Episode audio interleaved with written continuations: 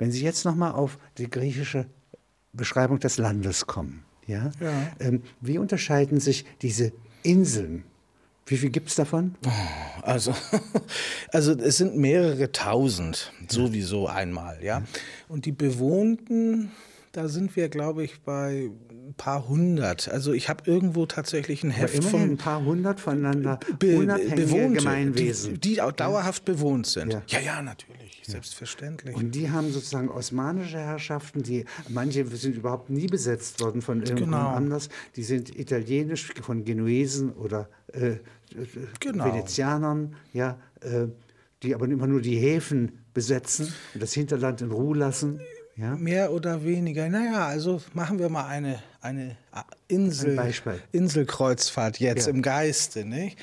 Und da haben wir ja im Westen haben wir ja, das hab ich, haben wir schon gesagt, also diese ionischen Inseln, nicht von Korfu dann bis runter, Kitera, nicht? Kitera, die ionischen Inseln, die zu Venedig gehören niemals eigentlich unter osmanische Herrschaft kommen und die dann, tja, da kommt Napoleon vorbei, 1798. Illyrien. Li ja, liquidiert die Venezianer und na, schafft da also ein einen unabhängigen Staat. Departement. Also 1800 haben diese Inseln eine eigene, mit einer eigenen Verfassung. Dann kommen da zwischenzeitlich die Russen und letztlich dann machen wir mal die Franzosen und dann letztlich die Briten 1815, die diese sieben, die Republik der sieben Inseln eigentlich schaffen als Protektorat, aber schon mit Eigenstaatlichkeit.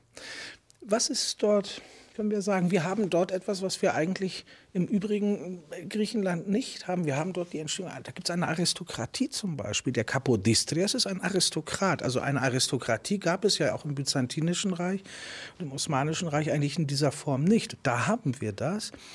Dort haben wir, wenn Sie das Stadtbild, der steht da, also die, da gibt es Kirchtürme, natürlich, nicht? Das ist also sehr stark italienisch beeinflusst, die, die Architektur.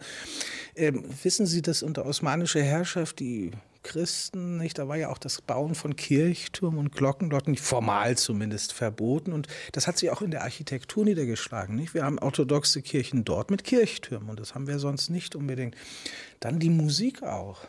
Die Musik dieser Inseln ist ganz stark eigentlich äh, italienisch äh, beeinflusst, einfach gehört, wenn wir so wollen, musikalisch eben zu diesem Raum ganz eindeutig hin. Nicht? Und wenn Sie ein paar Kilometer weiter östlich gucken, haben Sie eine ganz andere Musik auch und auch völlig andere, wenn Sie so wollen, nicht? also ein ganz anderes Profil des Landes. Eine Ausnahme ist die Insel Lefkada oder Santa Maura die ganz nah am Festland ist und da ist die Musik ein bisschen anders, wahrscheinlich durch die Nähe, man weiß es nicht. Und wie unterscheidet sich jetzt? Das sind die ionischen Inseln. Jetzt kommen die ägäischen. Ja, Ja, die Mehrzahl ist ja in der Ägäis. So ist ja? es, Und das ist ja. ein Reich für sich. Das heißt, diese Genau. Menschen in der Ägäis, die heiraten nicht auf die ionischen Inseln und umgekehrt. Oder gibt es da Verkehr zwischen? Na, selten. Also Das das, sind das zwei Länder. Das sind ein, ah, das ist Fremde, das ist ein ganz anderes Land, natürlich, klar. Äh, Aber auch für einen Peloponnesier ist das gegenüberliegende Festland auch Ausland. Das ist ganz Athen klar. wiederum, die große Krake, ja, ist ja völlig atypisch. Das Ja. ist ja doch ein riesen Häusermeer ja, Heute, inzwischen, ja, ja. Nicht? Und eigentlich ein Land im Land.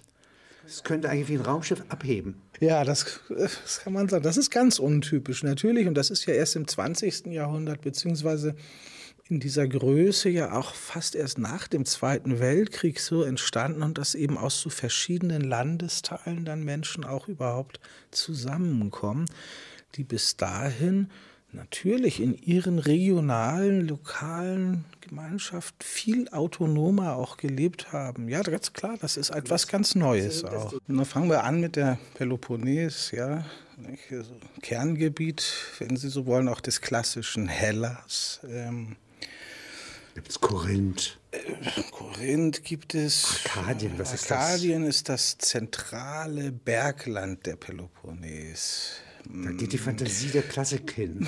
Ja, Ja, in ja, Arkadien. sicherlich. Einmal gelebt in Arkadien, sagt Schiller. Ähm, das ist eigentlich eine Wahrnehmung, die schon auf die Antike zurückgeht. Nicht? Also das hat schon die antiken Zeitgenossen inspiriert als der Raum des Hirtenlebens, des Hirtenidylls, der Bukolik natürlich. Und naja, das liegt halt daran, das ist abgelegen, es ist bergig. Und das hat sich natürlich bis heute nicht wesentlich geändert auch. Ja. Ähm, in osmanischer Zeit war Arkadien und die Stadt Tripolis war die Hauptstadt, das war das Verwaltungszentrum. Das liegt eigentlich ganz zentral auch auf der Peloponnes, also dort war das militärische, die Militärverwaltung und auch das wirtschaftliche Zentrum dieser Stadt. Nicht? Aber als für den Handel waren natürlich die Hafenstädte wichtig. Da haben wir dann in der Argolis haben wir die Stadt Nafplion bzw. Nauplia auf Deutsch oder Napoli di Romania auf Italienisch. War auch die erste Hauptstadt des unabhängigen Staates. Ähm, dann gibt es auf der Nordseite zum Golf von Korinth die Stadt Patras. Patras, eine, das ist die bedeutendste vielleicht Stadt auf der Peloponnes mit der längsten auch Tradition als Großstadt auch, als wichtige Hafenstadt, der wichtigste Hafen. Da geht es dann von dort Richtung Westen über die Adria nach den Ionischen Inseln und dann natürlich auch nach Venedig, nach Italien. Kreta ist bis 1669 venezianisch geblieben, vom, vom dem vierten Kreuzzug an eigentlich. Und das war die letzte große Eroberung des Osmanischen Reiches. Ein paar Jahre später war die Belagerung von Wien, die gescheitert ist, und es geht rückwärts eigentlich. Das Osmanische Reich verliert zusehends an Macht. Natürlich, das war ein halbes Jahrtausend unter venezianischer Herrschaft. Nicht die, die Behauptung einer kulturellen Identität oder Linie ganz zur Antike zurück ist eigentlich eher unwahrscheinlich. Äh, zum Beispiel für die Peloponnes ist ja allein die, die Tatsache, dass die Ostgoten unter Alarich sich dort ein Jahr fast festsetzen, ja, um quasi äh, Byzanz zu erpressen, Ostrom zu erpressen. Ja. Und ja. dort alles abwandert. Ja, nicht? Also man hat vorher 100% Alphabetismus, ja, und dann hat ja. man plötzlich 3%, weil die ja, gebildeten ja. Schichten abgewandert sind. Ja? Da sind Unterbrechungen ja, äh, zur Antike hin, aber nicht zur Renaissance beispielsweise ja, mhm. oder zum 18. Jahrhundert, zur Aufklärung. Es gibt eine griechische Aufklärung. Alles das ist etwas, was man gar, gar nicht weiß. Wenige wissen es, das ist ganz richtig, ja, klar. Das hat auch etwas mit so etwas auch von Europa aus gedachten Perspektiven zu tun. Nicht? Vielleicht noch eine Sache, dass Sie sagen, die, die Goten dort, aber vor allen Dingen natürlich im Frühmittelalter auch die Slawen, die zuwandern, das war ja das große Thema von Jakob Philipp Falmereyer dessen Name vielleicht, also in Griechenland sehr bekannt ist als Griechenhasser, der hat 1830 in einer einer Monographie, Geschichte der Halbinsel Morea im Mittelalter, genau diesen Punkt. Er hat gesagt, also das Geschlecht der Hellenen sei ausgerottet, ja. Und da hat er sich natürlich sehr unbeliebt gemacht. Einmal eine andere Frage, wie weit Falmereia richtig lag. Ähm, denn natürlich sind da andere Völker zugewandert, aber dann war auch die Literarisierung weg, aber die kamen auch wieder. Nicht? Also die Byzantiner, die haben die ja auch dann gewissermaßen auch kulturell eingegliedert in ihr Reich. Das heißt, wenn wir Kultur als Blutlinie und Genealogie bezeichnen, dann könnte Falmer ja zumindest auf der Peloponnes recht haben. Aber wenn wir Kultur definieren als Bildungstradition, die man erwerben kann und auch wieder verlieren die kann. Die irgendwo mindestens an den Rändern immer ja. wieder erlebt, äh, äh, überlebt und wieder zum Zentrum hineilt. Ja, also wenn die Phanarioten meinetwegen, also ja. gebildete Griechen, das sind byzantinische Familien. Ja, beziehungsweise sie haben sich gerne so genannt. Ob das immer wirklich Aber eine hochgebildete Familie. Ja, sicherlich, dass eine Bildungs Unter türkischer Herrschaft. und natürlich, das war eine Händlerelite auch und die waren in hohen und höchsten Staatsämtern Völkern des Osmanischen Reiches, also die waren Und nicht zu verwechseln mit Hirten oder Seeleuten, nein, ja, nein, die nein. dann in Griechenland selber äh, äh, sitzen. Ja? Richtig, nicht nur Hirten, Seeleute, wichtig, die auf den Inseln, da können wir auch noch drüber sprechen, die dann im 18. Jahrhundert ja auch ganz erfolgreich im Handel sich betätigen und auch ganz erhebliche, ja, das ist doch ja, zwei dies, Seiten einer. Ja, Il Corsaro spielt in ja, Griechenland. Ja, natürlich. Das sind zwei Seiten nämlich einer Medaille. Und äh, sagen wir mal, die Briten äh, und die Alliierten äh, besiegen die äh, türkische Flotte ägyptisch-türkische Flotte bei Navarino. Navarino. Und währenddessen im Hintergrund ja, sind äh, von Peloponnes aus werden britische Kauffahrteischiffe, ja, besetzt, ausgeraubt, ja, ja genau. Und es ist keine Zentrale da, ja, äh, bei der sich die Briten beklagen können. Nein, in dieser Zeit, dass wir sind ja jetzt im Unabhängigkeitskrieg, der hatte ja 1821 schon begonnen. Also war schon sechs Jahre am Laufen, im Gange und das führte natürlich auch zu einem Aufblühen wieder der Piraterie, das ist völlig klar, weil es ja eigentlich keine starke Zentralgewalt gab. Dieser Aufstand wurde ja naja, formal. Gab es gab eine verfassungsgebende Nationalversammlung immerhin, die ist im ersten Kriegsjahr schon zusammengetreten in Epidavros, Epidaurus, Sie wissen, das berühmte Theater. Die erstmals als eine Institution diesen Anspruch erhob, auch sozusagen den Aufstand zu leiten, aber das hat natürlich nicht wirklich funktioniert. Und da sind sozusagen bayerische Beamte der Montgelasche ja. Schule, also der besten Schule Napoleons, ja, ja, ja äh, französisch-bayerisch, ja, das ist erstklassige Verwaltung, ja, auch Finanzverwaltung. Nicht? Ja. Mit Rechnungsprüfung und allen Schikanen. Und äh, sie haben eigentlich sozusagen jetzt, sie sind sozusagen im Land ja nicht verbreitet, ja, aber da in der Hauptstadt, ja, nicht, bilden sie zunächst einmal ja. ein sehr exaktes Verwaltungszentrum, ein zweites Bayern. Ja, das kann man fast, nein, ein zweites Bayern vielleicht sogar moderner als Bayern. Ja. Denn in Bayern musste man ja auf irgendwelche Traditionen achten, ja. die es gab. Hier ist mal neu. Na, das gab also vor allen Dingen also im Bereich des Zivilrechts, in der Verwaltung, das waren schon ganz fundamental und also wirklich auch durchaus kenntnisreich. Ein Musterstaat. Ja, das war das Projekt. Natürlich muss man sagen, dass die Realität logischerweise dem widersprach auch. Das muss man sagen. Nicht, dass die naiv gewesen sind. Die waren gar nicht mal naiv, aber die Spielräume waren doch auch durchaus eng. Und das ist ganz klar. Die Staatlichkeit, die staatliche Gewalt endet im Zweifelsfall schon an der Stadtgrenze.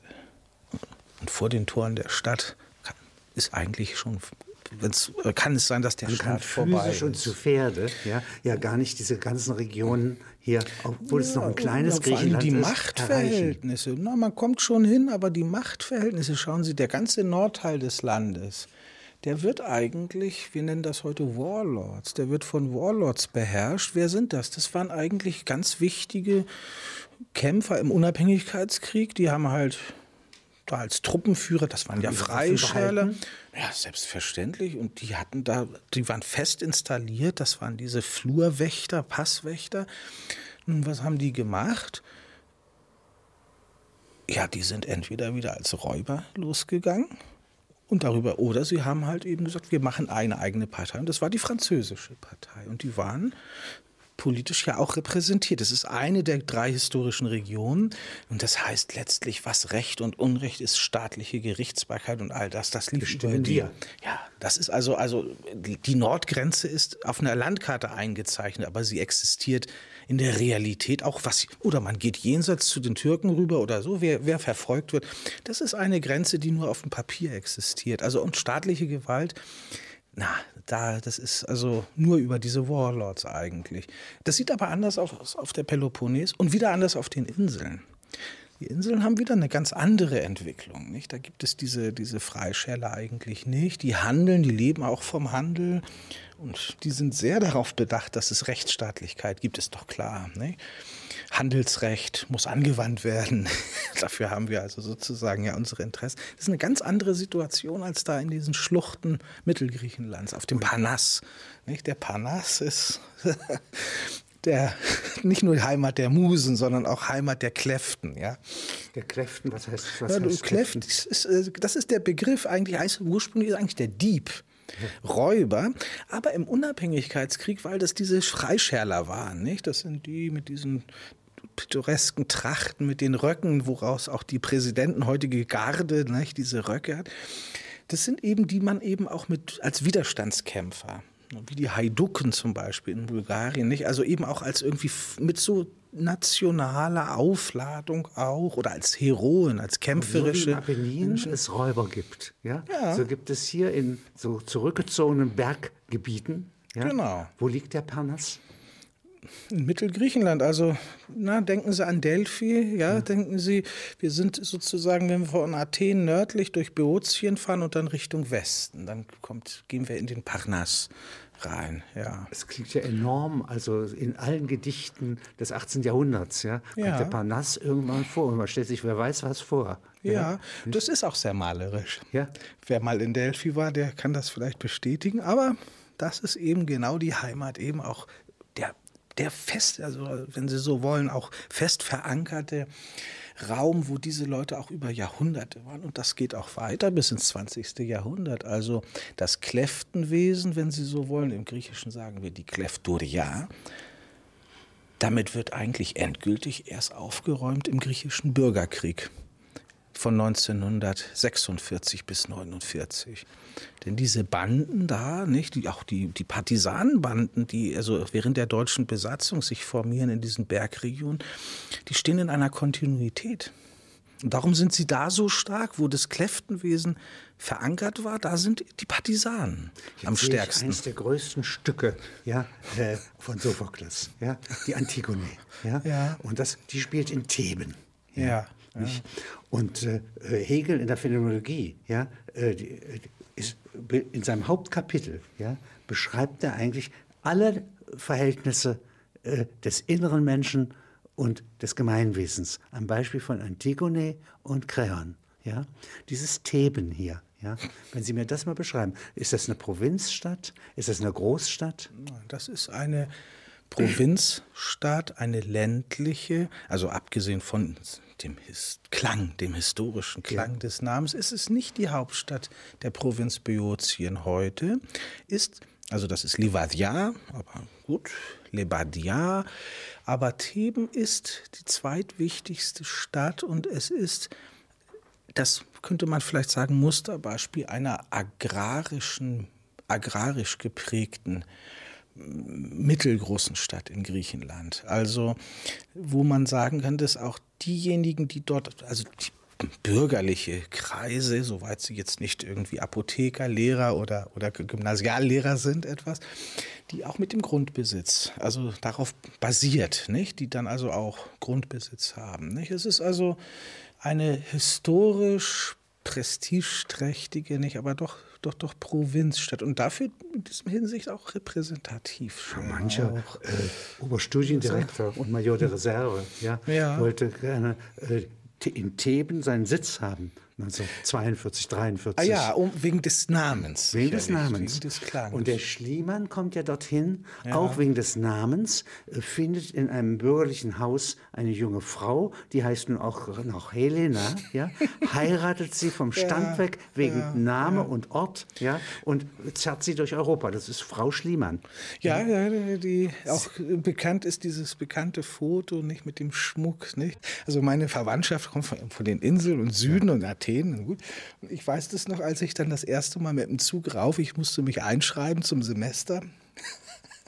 haben sie mir gesagt, Vorsicht da oben im Norden, Vorsicht vor diesem. Also es war richtig so wie ein anderes Komm Land. ins Ausland. ja? Aber ja. Jetzt ja. nehmen Sie mal an, also so wie hier eine Sonderentwicklung ist, die auch eine Tradition hat, ja, äh, äh könnte es doch auch andere Gegenden geben. Und jetzt nur mal ja. den hypothetischen Fall den heterotopischen Fall, ja, dass man jetzt in Reinschrift noch etwas mal äh, Griechenland in Schönschrift nochmal wiederherstellt. Nochmal 1821 neu mhm. beginnt im 21. Jahrhundert. Ja.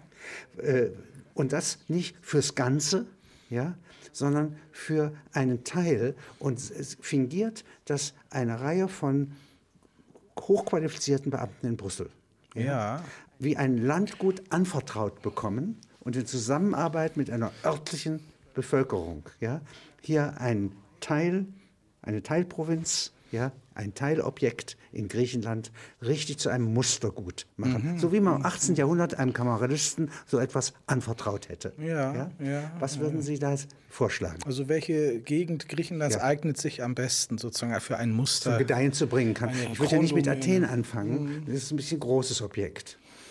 Mhm. Also das ist natürlich sehr Den Piräus könnten Sie sich jetzt schon chinesisch verwaltet vorstellen. Natürlich, ja. Ähm, ich würde ich würd mir Inseln aussuchen. Also Welche? jetzt spielen wir mal. Ähm, ich würde die Kykladen, die Kykladeninseln. Das sind die zusammengefassten, also die, äh, die, äh, die sehr verstreuten Inseln? Ja, also südlich von Attika eigentlich. Ja. Die Kykladeninseln wären wahrscheinlich ein Erfolgsprojekt. Denkbar wäre auch die Insel Chios. Chios und Lesbos und die ostägäischen Chios, Lesbos, also diese Perlenkette. Aber wahrscheinlich die Kykladen. Wenn man da ein Muster gut entwickeln würde, ja, so etwas wäre also, sehr schönes, weil es ja der Nachahmung, zur Nachahmung führt. Ja? Das heißt, eine Reform im 18. Jahrhundert würde man nicht anfangen mit dem ganzen Land, ja, sondern mit der Amelioration eines Teils. Aber was halten Sie davon, wenn ich Ihnen sage, dass das jetzt gerade geschieht? Sie haben doch Herrn Butaris genannt. Ja. Thessaloniki, jetzt hat er sich zusammengeschlossen mit dem Bürgermeister von Athen. Thessaloniki, was Butaris betrifft, als Modellfall, der andere Gemeinden sozusagen auch sozusagen als Pilot sozusagen als Vorbild gelten kann. Und so die Hoffnung, der Traum, stellen Sie sich vor, das geht weiter. Äh, Sie kommen aus Ikaria und Ikaria ja. ist erst 1912 ja, äh, glaube ich, zu Griechenland integriert worden. Ja, ist angeschlossen worden angeschlossen an den griechischen worden. Staat. Vorher gab es einen unabhängigen Staat, Ikaria, der hat ein paar Monate existiert. Ich habe mich damit mal beschäftigt, richtig. Da haben Sie äh, mal geschrieben drüber? Ja? ja? Ja, ja, ja, ja, Das ist jetzt also 1912 halt, nicht? Ähm, Die osmanische Herrschaft abgeschüttelt? Genau, ja. ja. ja und eine kleine Extrarepublik. So ist es, Freistaat Ikaria und es gibt auch Briefmarken, das ist für Philatelisten interessant. Teuer. Ich habe auch ein paar, oh, das geht sogar, aber ich habe ein paar, man war schon auf dem Wege, auch eine eigene Währung zu drucken. Also, Wie viele Menschen waren es? Also auf der Insel selbst damals 16.000 aber es waren schon so 6.000, 7.000 waren in den Vereinigten Staaten, namentlich in Pittsburgh. Aber auf der Insel 16.000, also